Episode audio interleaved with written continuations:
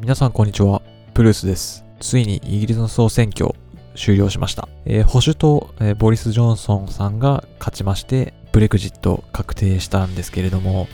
今後ですね、ブレグジットに伴い、えー負けてしまった野党、労働党ですね。労働党が、まあ、次を見据えてですね、次の労働党の党首が誰なのかということを今、いろいろと模索している状況です。具体的に言うとですね、12日に、まあ、投票がえー開票されまして、当選を決めた女性議員というのが今回、あの、まあ、総選挙によってですね、220人という過去最多のえー数を、の結果になりました。保守党の女性議員が86名。こちらも過去最多。そして、え労働党ですね。労働党も当選議員の半数以上が女性というですね、結果になっています。そして今回の選挙戦を受けてですね、あの負けてしまった労働党の党首、ジェレミー・コービンさんがですね、彼の選挙の敗北を受けて辞任することを表明しております。まあ彼が続投する可能性もありますけれども、またはたまたメディアからの注目を集めている女性議員の活躍を期待してですね、今回ちょっと労働党党首の候補者予想ですけれども、えー6名ご紹介したいと思います。参照は itv.com というニュースからです。では参ります。まず1人目。ジェス・フィリップス。ジェス・フィリップスさんはですね、バーミンガム・ヤードリーという選挙区の、え労働党議員。年齢は38歳。若いですね。ヤードリー地区ではですね、今回も彼女は議席を確保して投票率1位でと通過しています。えーよく彼女がですね、政策とか政策提言でよく、えー議題に挙げている内容としてはですね、ホームレスの問題とかでですね、あと家庭内暴力、あと性的暴力、虐待の被害者に対する国の対応の改善。こちらをですね、提案というか議題に挙げて訴えています。そんなジェス・フィリップスさんなんですけども、まあ、すでにね、あの、党首、次の党首に立候補しようかということをほのめかしているようです。ソーシャルメディアのフォロワー数とかも高くてですね、多くて、で、メディアからの、テレビメディアからの注目度も高いんですけれども、まあ、労働者階級からの一般者からの支持は大きいんですけれども、労働党の党内の左派、左側の方々からの支援はちょっと欠いているというふうに噂されています。二人目です。アンジェラ・レイナーさん。影の教育賞として知られていますね。アンジェラ・レイナーさんなんですけども、現党首のジェレミー・コービンさんの中立な支持者としても知られています。年齢は39歳。えーこちらの方でアンジェラさんの、まあ、生い立ちといいますか、経歴が結構すごくてですね、10代で、えー妊娠、出産をご経験なさってます。そして結果的にその妊娠、出産によって16歳で学校を、えー途中で辞めてられていまして、その後もですね、お子さんを育てながらに、ながらだと思うんですけども、えー社会福祉士、えーその後労働組合の職員を経て議員になったという方です。すごいですね。しかも、えー30歳、まあギリギリ今39歳ですけども、30代にして孫がいると。すごいですね。孫いらっしゃるなんてもう、まあ16歳であればその年にね、孫できてもおかしくないと。言ったところですよね。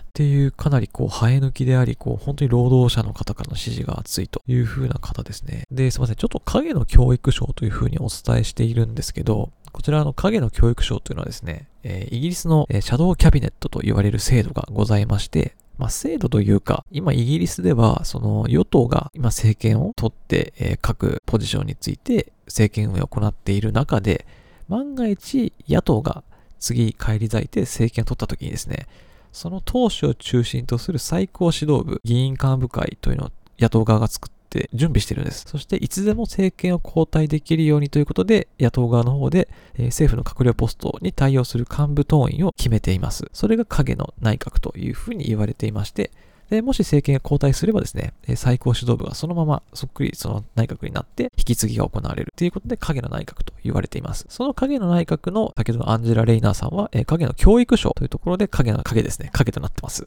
なので次、もし政権取ったらアンジェラさんが、教育省に抜擢されるという流れになります。続いて、リサ・ナンディさん。年齢は40歳ですね。イギリス・ウィーガン地区の労働党議員です。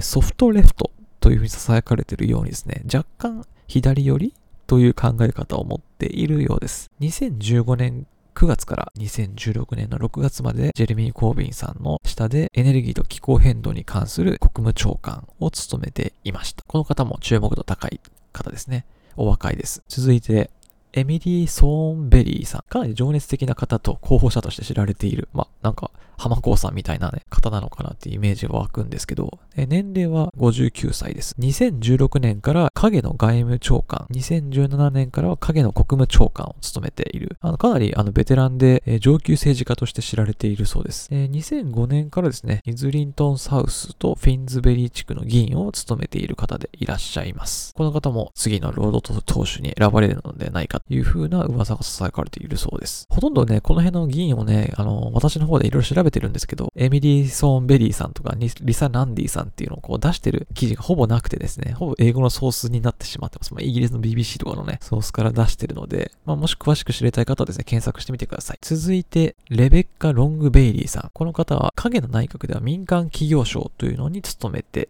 います。サルフォード地区というところの議員さんでいらっしゃいまして、ソーシャリスト、えー、社会主義者の思想でおもをお持ちです。年齢は40歳。若いですね。2015年の労働党の選挙の候補者として、ジェレミー・コービンさん、その2015年の労働党で同社を選ぶ選挙で、ジェレミー・コービンさんを支持した方が、えー、その時36人いらっしゃった。そのうちの1人が、このレベッカ・ロング・ベイリーさんだと。いうことです。ただですね、まあ今回、今の中ではその6人の中に1人として選ばれていますけども、今回の労働党のコービンさんが率いる労働党が敗北してしまったことによってですね、まあコービンさんを支持した彼女にもそれがちょっと影響として降りかかってしまう党首になるにあたっては少し弊害が生まれる可能性があるというふうに言われています。続いてです。6人目、イベット・クーパーさん。こちらもベテランの議員ですね。ベテラン議員さんであるクーパーさんはですね、まあ、前回の労働党党首候補選挙では3位に選ばれている方です。ブラウン政権の時には住宅担当国務大臣、財務省首席担当官、雇用年金大臣など歴任。さらに夫の方もですね、エド・ボールズさんという方も一緒に議員として入閣されていました。で、2016年にですね、コービンさんを追い払おうとしたそうです。党首から。党首の座から引きずり下ろそうとしたんですけど、これは失敗してるといった経歴を持ってます。まあ、なので非常にね、今回の投資候補としては選ばれやすいのかなと。で、イベット・クーパーさんは50歳ですね。オックスフォード大学出てる方です。というわけで、えー、以上6人をご紹介しました。で、今回の党首候補をですね、あのー、見てみると、やはり女性議員への期待が持たれている印象が強いです。まあ、先ほどのね、今回の入閣、あ、じゃない、えっと、保守党、労働党含めて選挙で選ばれた議員の女性の数が過去最多ということでですね、民間からも女性に対するあの期待感というのはすごく高まっている。今までこう男性がずっとね、党首とか総理大臣とか首相に、ね、選ばれていた中で、やっぱ女性の力とか勢いがすごく増してきている。そして、まあ、なおかつ、まあ、その市民に寄り添った感覚を持っていらっしゃる女性の立場から提案とか提言とかしていけるっていうのは、またなんか新しい政治が生まれてくるのかなと、切り開かれていく可能性があるかなというふうに思ってます。まあ、こう考えると、まだちょっと日本のはね、あのー、今の入閣されてる大臣とか議員さん含めて、まだ多分1割満たないのかもしれないですね。女性議員の割合というのは。過去、まあ、小泉さん、小泉、えー、純一郎さんの時には、田中真紀子さん外務省、外務大臣としてやってたっていうのがすごく印象的でしたけど、そっからはなんかあまり女性議員の活躍っていうのは、あまり見られなかったのような気がするので、まあ、今後これがね、あの、イギリスがこのように、ま、女性が次の党首になるっていう話で、まあ、ちょっと今は日本でまだちょっとね、あの考えもつかないというか、まあ、候補者もまだ誰がなるのかっていうのはちょっとわからない状況ですけど、でもその中でもし女性という方がね、あのー、もっと勢いをつけて日本でも女性議員から、えー、日本の内閣総理大臣が生まれる可能性はもちろんあると思いますし、えー、もっとそれが日本の良くなるためにね、新しい政治として生まれてくるのであれば、それをすごく期待すべきことかなというふうに思ってます。はい。というわけで、えー、今後のイギリスの、えー、議会、今後のイギリスの政治、えー、次労働党党首誰がなるのか、ぜひ注目してみましょう。プルースでした。